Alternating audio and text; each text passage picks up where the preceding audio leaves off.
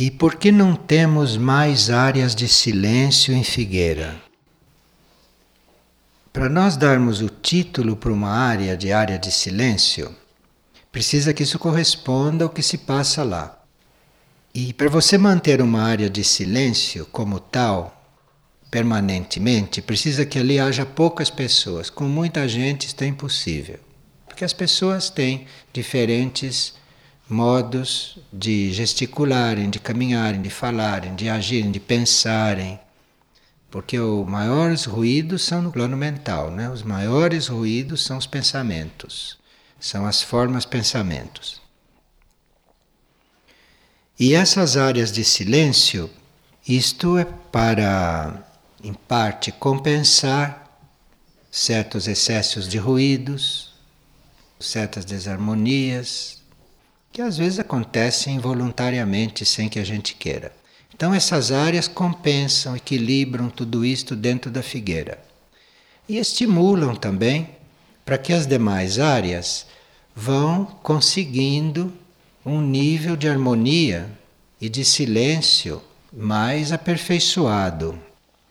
Mas isto tudo é, um, é não só uma aprendizagem, mas isto tudo é um fato de evolução das pessoas.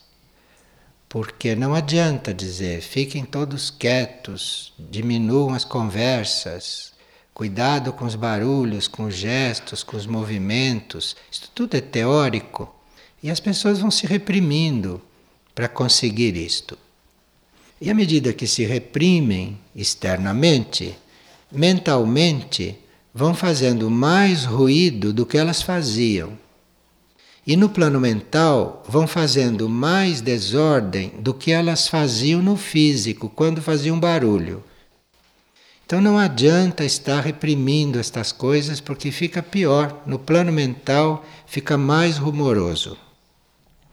Se isto se transfere para o plano astral e para o plano mental, lá é como se criasse núcleos de repressão, de revolta, de esforço, de desequilíbrio. Então criam esses nódulos e que ficam lá depois para serem dissolvidos.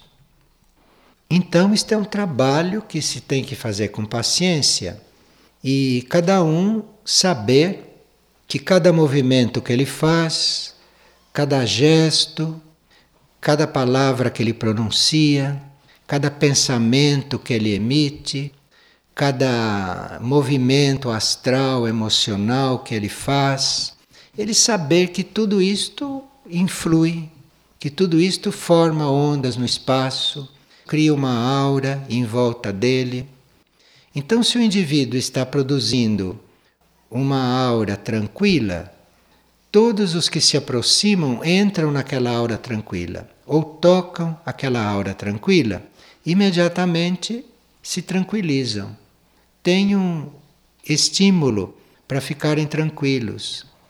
E ninguém falou nada, ninguém disse nada, ninguém se preocupou. Isto é, uma pessoa está num certo estado, está num certo equilíbrio, numa certa harmonia, tudo que se aproxima dali vai usufruir daquilo.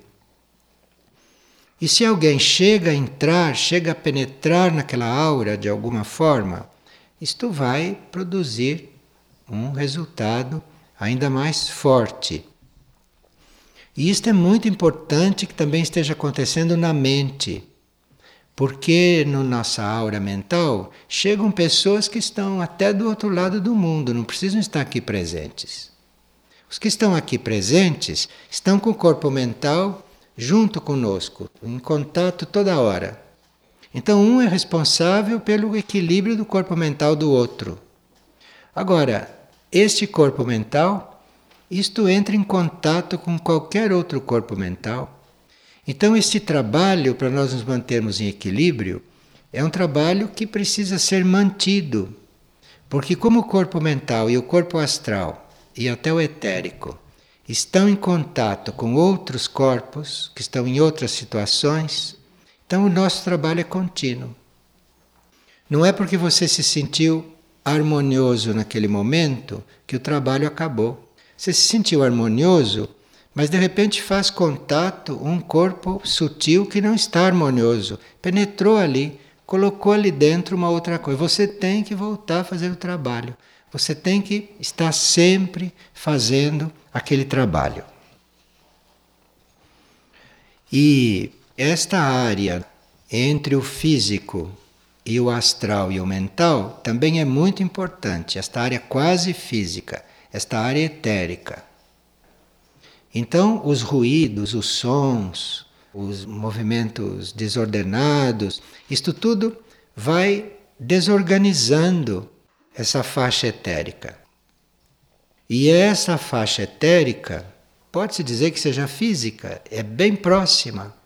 É esta faixa etérica que recebe das hierarquias, das forças da natureza, um trabalho direto e indireto. Então, uma hierarquia pode estar trabalhando, uma hierarquia pode estar servindo, uma hierarquia pode estar nos ajudando num plano muito elevado. E o prolongamento daquilo atua sobre este etérico. Então, se a hierarquia está trabalhando lá em cima, se este etérico não está organizado, se este etérico não está receptivo, ele não pode receber esse reflexo, o reflexo desse trabalho. Então o trabalho fica só interno, muito interno, quando poderia também ser físico, poderia refletir no nosso nível material. Às vezes se vê um ser que está até aprendendo a trabalhar lá no alto, isto reflete pouco aqui. Reflete pouco porque a condição do etérico não deixa passar.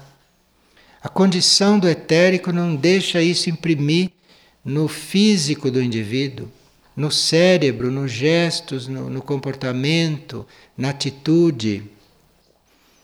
E nós podemos colaborar muito com isto se mantemos uma atitude equilibrada e harmonizada no plano físico no nível físico. Se mantemos uma ordem no nível físico, uma suavidade no nível físico, se mantemos um equilíbrio, uma harmonia em todos os sentidos, não só com a arrumação das coisas, mas com os nossos gestos, nosso comportamento, a nossa presença, nossa maneira de falar. No mental já sabe a importância disso, mas no físico também tem importância porque isto mexe com o etérico.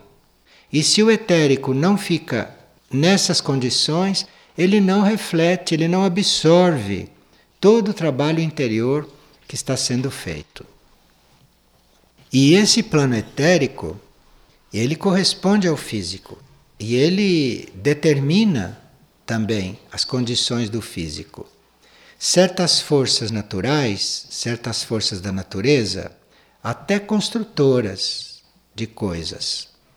Forças que trabalham com o reino vegetal, forças que trabalham com o reino mineral, forças que trabalham com certas partes do nosso corpo.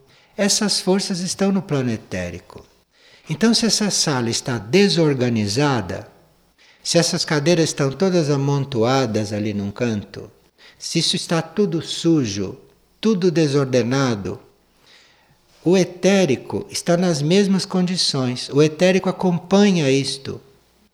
Então, um elemental harmonioso que poderia estar ali dentro, influindo beneficamente sobre o ambiente psíquico e sutil, não pode estar ali dentro, porque está uma desordem. E às vezes as pessoas não, não dão muito valor para isto porque não sabem estas coisas. Então, deixa uma roupa jogada, deixa um papel lá no chão rasgado, deixa uma porta aberta quando é para estar tá fechada, deixa a outra fechada quando é para estar tá aberta. As pessoas não sabem destas coisas, então não dão importância para isto. Mas nós teríamos que dar importância para isto. E aqui tem que ser um lugar aonde isso seja vivido. Há muitos anos atrás eu estava viajando e estava bem assim, movido pela viagem, porque era uma viagem longa. E eu entrei por uns momentos num convento. Quando eu entrei naquele convento, foi como se me tivessem posto num, numa câmara de, de reorganização. Eu entrei lá dentro, tudo se reorganizou. Tudo ficou como se a viagem não tivesse existido. Os meus corpos entraram numa ordem, no equilíbrio, como se eu não, não tivesse feito uma viagem tão longa. Eu senti isso logo que entrei. Depois comecei a olhar. Acho que foi a casa mais em ordem que eu vi até hoje.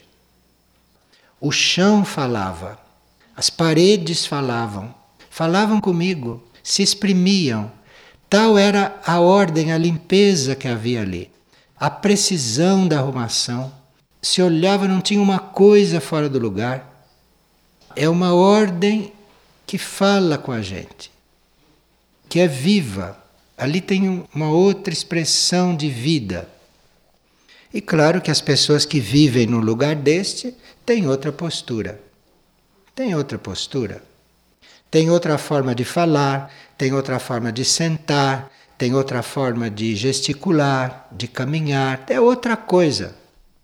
É outra vibração. E isso se consegue aqui mesmo, se consegue isto no plano físico. Nós temos aqui ambientes que são muito propícios para estas coisas. Muito propícios, porque são ambientes onde não há muita circulação de pessoas, a circulação é limitada, o ambiente é bastante rodeado de plantas, de reino vegetal, as janelas são grandes, arejadas, entra sol, entra vento, entra ar, tem tudo para isto poder acontecer. E nós teríamos que ter mais empenho com estas coisas, teríamos que estar mais dedicados a isto. E não acharmos que estamos tão ocupados que não temos tempo de fazer isto. Porque às vezes já estou tão ocupado, estou atendendo tantas coisas, tenho que correr atrás de tanta coisa, tenho que responder a tanta coisa, que não tenho tempo para manter isto em ordem fisicamente. Esquecendo que quando está em ordem fisicamente, ela não tem que trabalhar tanto com outras coisas, porque o próprio ambiente, a própria vibração do local, o ar do local, a luz do local, tudo isto faz mais do que a gente. Isto age mais do que a gente, porque isto penetra no etérico. Isto marca o indivíduo, isto produz um impacto no indivíduo. E essa parte etérica, que é praticamente física, é usada pela hierarquia para neutralizar a desarmonia da humanidade. Porque a humanidade é desarmoniosa, né? O que a humanidade produz, vocês estão vendo. Se vocês somarem as salas de espetáculo, os estádios esportivos, tudo isto que acontece, as vias urbanas, tudo isto é uma fábrica de desarmonia. E se isto não fosse neutralizado de alguma maneira, o planeta já teria perdido o equilíbrio no espaço. Então, é nessa faixa etérica, é nessa faixa da qual nós estamos falando, é aí que se mantém o equilíbrio da parte concreta, da parte física. É aí que se faz o equilíbrio. Então, se existe um, uma harmonia etérica aqui, as emanações, as projeções, a irradiação da hierarquia atravessa isto aqui e está aqui no plano físico conosco, de alguma forma. Está mantendo, sustentando este plano físico harmonizado mas se isto não está em harmonia, isto fica lá em cima. E nós, para captarmos isto, para percebermos, para recebermos, temos que estar lá em cima. Temos que estar concentrados lá em cima, porque aqui isto não pode passar, aqui isto não pode penetrar. Agora, isto tem outras repercussões.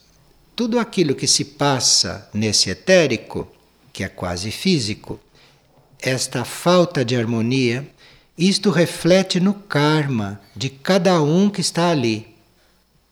Isto não fica só assim no plano da energia. Isto tem repercussões também na vida kármica, tem repercussões no karma.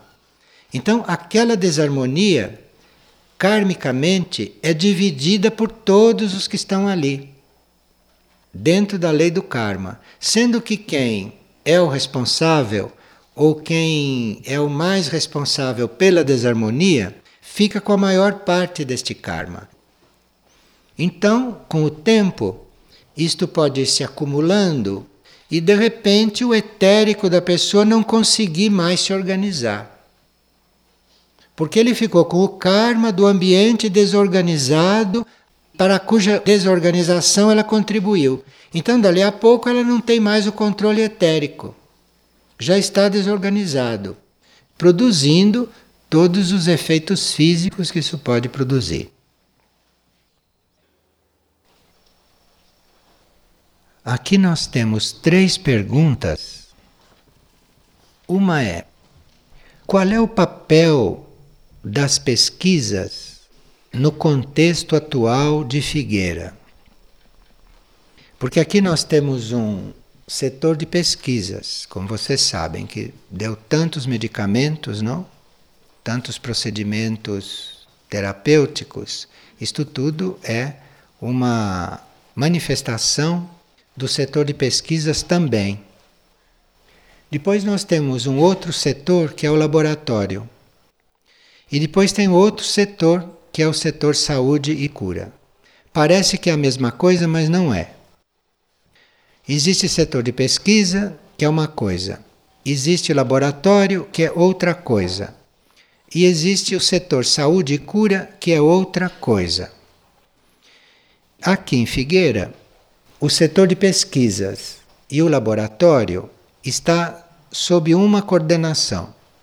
E o setor de saúde e cura está sob outra coordenação. Isto não é a mesma coisa. Isto são três setores.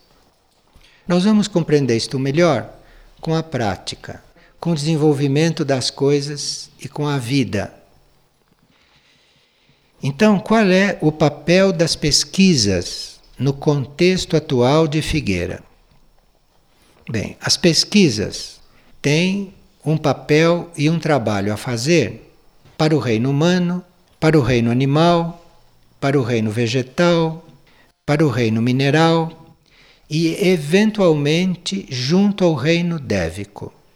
De forma que o setor de pesquisas lida com estes reinos todos do ponto de vista da pesquisa. No reino humano, a pesquisa deve ajudar, deve colaborar na nossa sutilização. Então, o trabalho da pesquisa junto ao reino humano é pesquisar, encontrar, descobrir, criar meios para que os seres se tornem mais sutis Está vendo? Não estou falando de remédio nem de procedimento terapêutico. Pode ser isto e pode ser outra coisa. Pode ser outros meios também para nós nos tornarmos mais sutis. Isso é com o setor de pesquisa no reino humano. Em função da sutilização dos seres, dos seres se tornarem mais sutis, interiorizados, através das pesquisas que este setor vai fazendo e nos apresenta para que isto seja aplicado. É claro que nisso estão incluídos medicamentos, estão incluídos vários procedimentos, mas evidentemente não é só isso. E cabe ao setor de pesquisas descobrir outras coisas que também nos ajudem na nossa sutilização. E no reino humano, esse setor de pesquisas também deve colaborar não só com a nossa sutilização, mas também deve colaborar com o trabalho das almas encarnadas. Cabe ao setor de pesquisas ver como é que nós vamos colaborar com estas almas encarnadas.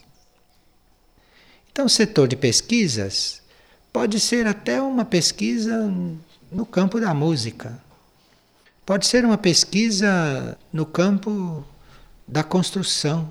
Pesquisa, isso está em aberto. Isso está em aberto. Depende dos seres que vão compor este setor de pesquisas. Depende dos seres que vão viver esta proposta. de sutilizar, de colaborar com as almas encarnadas. Então, este setor, estas pesquisas e estas realidades, elas vão atuar tanto no corpo físico, com certas pesquisas, como podem atuar na nossa estrutura psíquica, através de outras pesquisas. Então, pode haver aí um trabalho de ajuda, de atuação na nossa estrutura psíquica, e cabe ao setor de pesquisas dizer qual é esse trabalho, descobrir qual é esse trabalho. Certos medicamentos que este setor apresentou já estão lidando com o nosso mundo psíquico. São medicamentos sutis e estão já começando a lidar com isto. Mas o setor de pesquisas pode também descobrir outras formas de nos ajudar psiquicamente. No reino animal, o setor de pesquisas deve ajudá-lo a manter-se em saúde. Isto é, pode haver pesquisas no campo dos animais e nós pesquisarmos as formas de termos os animais aqui, ou de tratarmos os animais, ou de alimentarmos os animais, curarmos os animais, de forma que eles se mantenham em saúde. No reino vegetal, cabe ao setor de pesquisas descobrir certos potenciais das plantas e de usar esses potenciais para o bem do reino humano, para o bem do reino animal, para o bem do próprio reino vegetal, para o bem do próprio reino mineral. Como que o setor de pesquisas vai ajudar este reino? Vai descobrir o potencial das plantas vai descobrir o potencial dos minerais e vai usar isto para o bem dos outros reinos. Então pode haver coisas das plantas e dos minerais que vão ajudar especificamente os seres humanos, os animais, outras plantas, a terra, o reino mineral, as águas. Então caberia, por exemplo, ao setor de pesquisas, junto ao reino mineral, descobrir a forma dos nossos lagos serem limpos, saudáveis, como água. Como lidar com aquela água? O que fazer para ajudar aquela água se transformar, aquela água se purificar? Tudo isso é setor de pesquisas. Revigorar a terra. Aliás, isso está fazendo. Está com uma série de pesquisas para vários trabalhos com o solo, com a terra. Isso é do setor de pesquisas fazer isso também com as águas. Então é um setor muito amplo e que está com muitas coisas em aberto ainda, apesar de tudo o que já realizou. Agora, a segunda pergunta é como o laboratório pode colaborar nisso, porque o laboratório é outro setor. O laboratório é usado não só para o setor de pesquisas, mas o laboratório é usado também em função do setor saúde e cura. Então, o laboratório é um setor que serve a esses dois setores, tanto as pesquisas quanto a saúde e cura. Então, o laboratório não está aí só para medicamentos. O laboratório pode estar aí para coisas do reino mineral, da terra, das águas, coisas do reino humano, do reino dévico. Então é um laboratório que talvez não seja só físico, não é um laboratório só material. Então, se os seres que representam este laboratório, que cuidam deste laboratório, ou se os seres que manejam este laboratório, eles se tornarem eles também um laboratório aonde a energia vai começar a trabalhar, então este laboratório será mais completo. Se os seres que lidam com este laboratório, se os seres encarregados deste laboratório não forem eles mesmos um laboratório, Isto é um laboratório farmacêutico ou um laboratório de análise qualquer, como tantos outros. A diferença é que não é só o laboratório material que está aí para as transformações, para as coisas. São os seres que estão lá também que devem estar servindo de laboratório para as energias. Este é o laboratório daqui. Porque o que faz essa outra parte do laboratório, que diz respeito à, transformação de um modo geral, e não só ao trabalho com os medicamentos, o que faz isso são as pessoas que estão ali encarregadas. São os seres que estão ali lidando com aquilo. São estes que dão a outra dimensão do laboratório.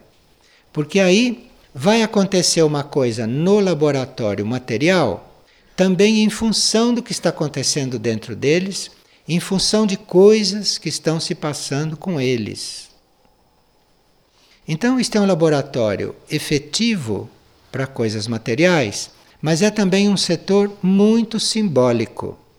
E eu estive notando que pessoas que necessitam de uma mudança quase química nos seus processos psíquicos, psicológicos, mentais, se forem entrar em contato com este laboratório, ali os seus processos transformativos vão se acelerar, porque vão entrar nesta órbita proposta para este laboratório.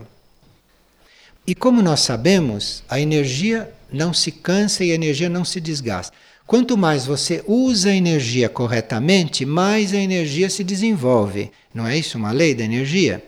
Se você não usa uma energia que esteja aqui, esta energia pode se retirar, porque você não está usando. Agora, se você começar a usar a energia que está aqui, esta energia vai se reproduzindo, esta energia vai se ampliando. A energia não diminui quando você usa, a energia se amplia. Então, se você tem um laboratório equipado, ou você vai ficar no plano terrestre, material de todos os laboratórios, ou aquilo vai ser o símbolo do laboratório que vai acontecendo em cada um, que pode acontecer em cada um. Então você pode estar fazendo uma experiência química ali, você pode estar fazendo ali uma dinamização de um material, e aquilo pode estar acontecendo em você, ou ali pode estar sendo dinamizado um processo em você. Então, quem está trabalhando ali, se é suscetível a mudanças, o trabalho material do laboratório vai se ampliar, vai se aperfeiçoar e vai se aprofundar. Aí vai ser um trabalho perfeito do ponto de vista material, mas não porque ele está equipado, vai se aprofundar, vai ser cada vez melhor, porque você que está trabalhando ali está em laboratório. O teu ser está ali em laboratório. Isto pode ser muito rápido, muito rápido pela harmonia entre as forças, pela harmonia entre as energias e pela coligação que existe entre esses dois símbolos, a transformação material ali no laboratório físico e a transformação interna e a transformação sutil que cada um deve fazer, que cada um deve passar por elas. Então, este laboratório aqui, como setor, é um campo de trabalho que vai além da confecção dos medicamentos e das experiências no campo da saúde e cura. Mas esse laboratório é um símbolo de uma transformação de um trabalho de laboratório dentro das pessoas e que tanto pode ser em nível de purificação, segundo a pessoa, como pode ser em nível de sublimação, segundo a pessoa, se é aquilo que a pessoa tem necessidade, ou até num nível de transformação mais profunda, dependendo da necessidade da pessoa e dependendo da evolução que esse trabalho químico, desta química oculta, for fazendo dentro dela. Então, quem está à frente deste laboratório deve ser um ser ou devem ser seres que estão nesta transformação, que estão neste trabalho de transformação. Porque se ali for parar um ser cristalizado, o laboratório vai ser um bom laboratório, mas nada mais. Não vai servir como estímulo, não vai servir como energia, não vai servir como campo de oportunidade para a pessoa ali fazer um trabalho simbólico. Isto é, enquanto ela está trabalhando ali, naquela transformação daqueles elementos, naquelas dinamizações, algo correspondente pode estar acontecendo dentro dela. Esta é a energia do laboratório. O laboratório aqui tem esta energia. Quer ter uma onda, quer ter um impulso, quer ter uma força para ajudar nesta transformação das pessoas, nesta sublimação das coisas nas pessoas, na destilação de certas coisas. Se for emocional, é mesmo destilação que precisa. Agora, se for outras coisas, é sublimação. Se for um pouquinho mais alto, é sublimação. Mas se for gente emocional, é destilação que precisa fazer daquela coisa toda. Então, isto tudo é o setor do laboratório. Agora, qual é o papel do laboratório no núcleo SOIM no contexto atual da cura em Figueira? Esta é a terceira pergunta que está aqui. O laboratório hoje está funcionando em pequenas salas, um pouco separadas uma das outras, não? Porque ele foi aumentando, ele foi se desenvolvendo, então foi crescendo assim um pouco espalhado. Porque não havia no princípio um ambiente muito grande para ele. Havia um salão no qual ele se instalou, mas depois foi crescendo. Então hoje ele é um, várias sessões espalhadas aqui e ali. O papel do laboratório lá no núcleo SOIM, além disso tudo que já se falou do laboratório, o papel daquele laboratório é reunir tudo isto num laboratório só, num ambiente só. Senão não haveria razão para ir para lá. Vai para lá porque lá tem uma energia muito adequada para a cura, para a cura sutil, para a cura interior. Então o laboratório lá vai usufruir deste outro lado deste outro lado da cura, deste outro lado do trabalho, do trabalho invisível, do trabalho sutil, do trabalho interno. Então, o laboratório indo para lá, para um núcleo que é isto, laboratório deve se desenvolver muito. E lá, como há mais espaço físico, está muito mais bem instalado do ponto de vista do arejamento, do ponto de vista das vibrações, porque lá o núcleo Soin é muito batido pelos ventos de todos os lados, por luz, pela noite, pela lua. Como você sabe, então ali tem um clima vibratório que para um laboratório é o ideal. Para transmutar as coisas, para transformar as coisas, destilar as coisas, sutilizar, para sublimar. Ali é um campo ideal para isto. A diferença é apenas que está num ambiente mais adequado para laboratório porque está mais em contato com todos esses elementos e porque está todo reunido num ambiente só. Então, assim, todas essas energias, todas essas forças vão estar muito mais concentradas, juntas ali e muito mais coordenadas. Mas repetimos, tudo depende das pessoas que estiverem envolvidas com isto porque senão se pode ter um laboratório bem montado e nada mais. Medicamentos bem feitos e nada mais. E como se viu, o trabalho desse setor vai muito além disso. Pois não. Bem, uma cozinha é um laboratório num certo sentido, porque você está manipulando alimentos, você está passando para os alimentos um certo magnetismo, você está passando para o alimento a sua vibração, então não deixa de ser um laboratório. Então, ali na cozinha, o alimento tanto pode morrer, como o alimento pode reviver, ou como o alimento pode se manter com as suas qualidades.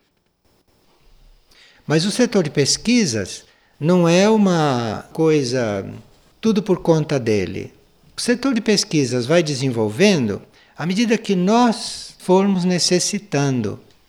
Porque senão se faria coisas que ninguém usa.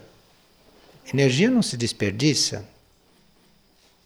Então, para que essas coisas aconteçam, precisa que nós estejamos necessitando, querendo e necessitando, porque não basta só querer, precisa necessitar. Cozinha é uma coisa muito delicada, sabe? Você põe lá a verdura na mesa, pode valer muito, pode valer menos. Depende de como foi colhido, de como foi feito, de como foi tratado. Que tem esse lado da cozinha, que não é só inventar receitas e satisfazer os outros e alimentar os corpos. O trabalho da cozinha junto ao próprio alimento, não? Como que aquilo é tratado e levá-lo a ser servido com o mínimo de interferência nas suas qualidades. Este é outro ponto, muito sutil isto. Porque tem várias formas de você servir uma coisa, um alimento. E qual será a melhor para aquelas pessoas? É na forma em que ele é mais original? É na forma que ele está menos deturpado? ou é numa forma que ele esteja manipulado? Porque aquele físico precisa de um alimento manipulado. Aí que está a cozinha. A cozinha, sabe, não tem uma regra. Então, em determinado momento, um, uma pessoa pode ter que ser ajudada, por exemplo, a ter apetite.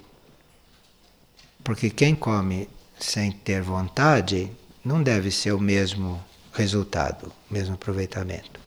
Então, é obra da cozinha, serviço da cozinha, trabalho da cozinha, não? Fazer com que as pessoas se sintam bem se alimentando. Isto varia muito, sabe, de pessoa para pessoa. Varia muito de pessoa para pessoa este toque. Claro que cozinhar para muita gente não é o mesmo que cozinhar para um. Mas nisso tudo se pode encontrar um equilíbrio, um bom equilíbrio. Hein? Setor saúde e cura. É o setor que está encarregado da saúde e da cura. A saúde é algo bem próximo, bem físico, bem material. A saúde depende de muitas coisas físicas, materiais, psicológicas. A cura é outro plano. A cura não é a remoção temporária de uma situação que depois pode voltar. A cura é a solução de uma situação. Então você só obter saúde não basta. Você precisa estar em contato com a cura, que é para aquelas coisas não voltarem, para você ser realmente resolvido. E esta cura é um sentido muito extenso. Tanto pode ser a cura de um determinado mal particular, como a cura pode ser você ter resolvido a coisa do seu contato com seus planos internos, com seus planos interiores. Aí você está realmente curada. Quando você está transmitindo, você é veículo, você canaliza as tuas energias superiores, isto é a cura. Porque por onde as tuas energias superiores passam, aquilo vai sendo transformado. Então a cura vai desde a cura física, desde a saúde física, até a cura interior.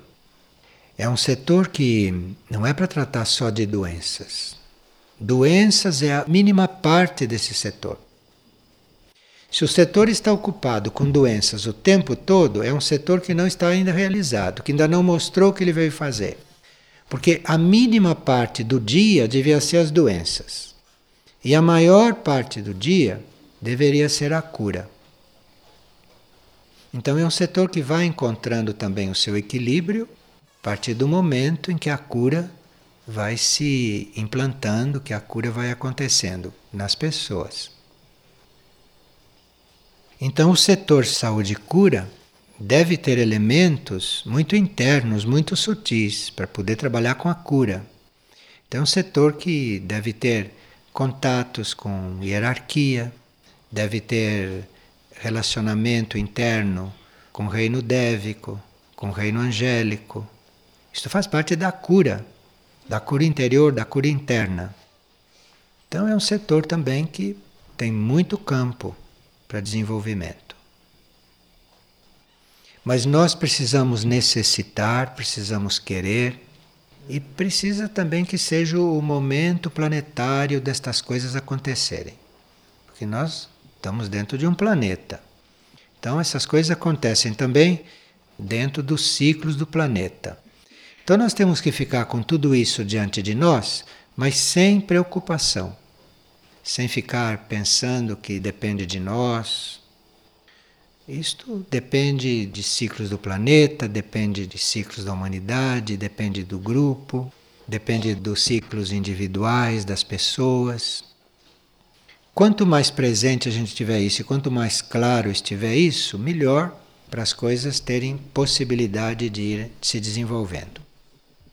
E muitas vezes nesse equilíbrio, às vezes é uma pessoa que vai visualizar isto corretamente mas quem vai realizar aquilo que ela está visualizando não é ele.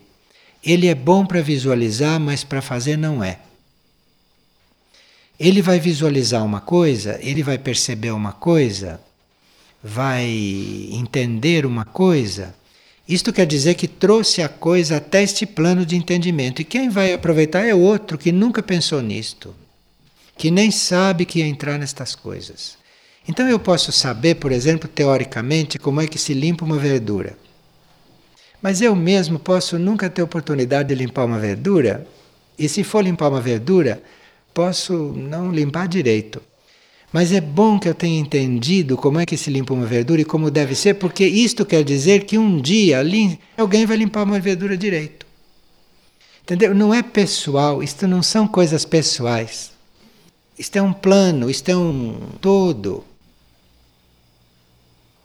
Nesse campo, se nós conseguimos captar bem uma ideia, se nós conseguimos trazer esta ideia aqui para baixo e colocar nossa intenção de que isto seja cumprido, isto obtém a resposta dévica.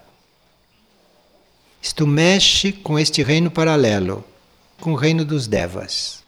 Então, isto produz uma resposta nesses reinos internos.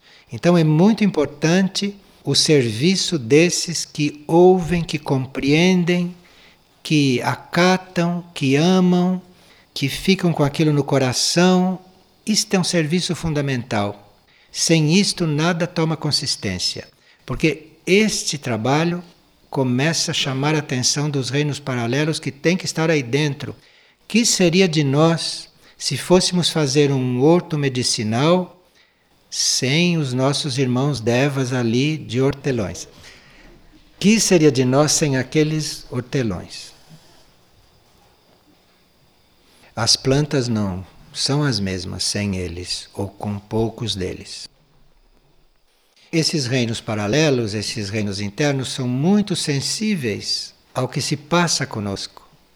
Não é só o que a gente faz, não é o que se passa conosco, o que está dentro de nós, o que está acontecendo conosco.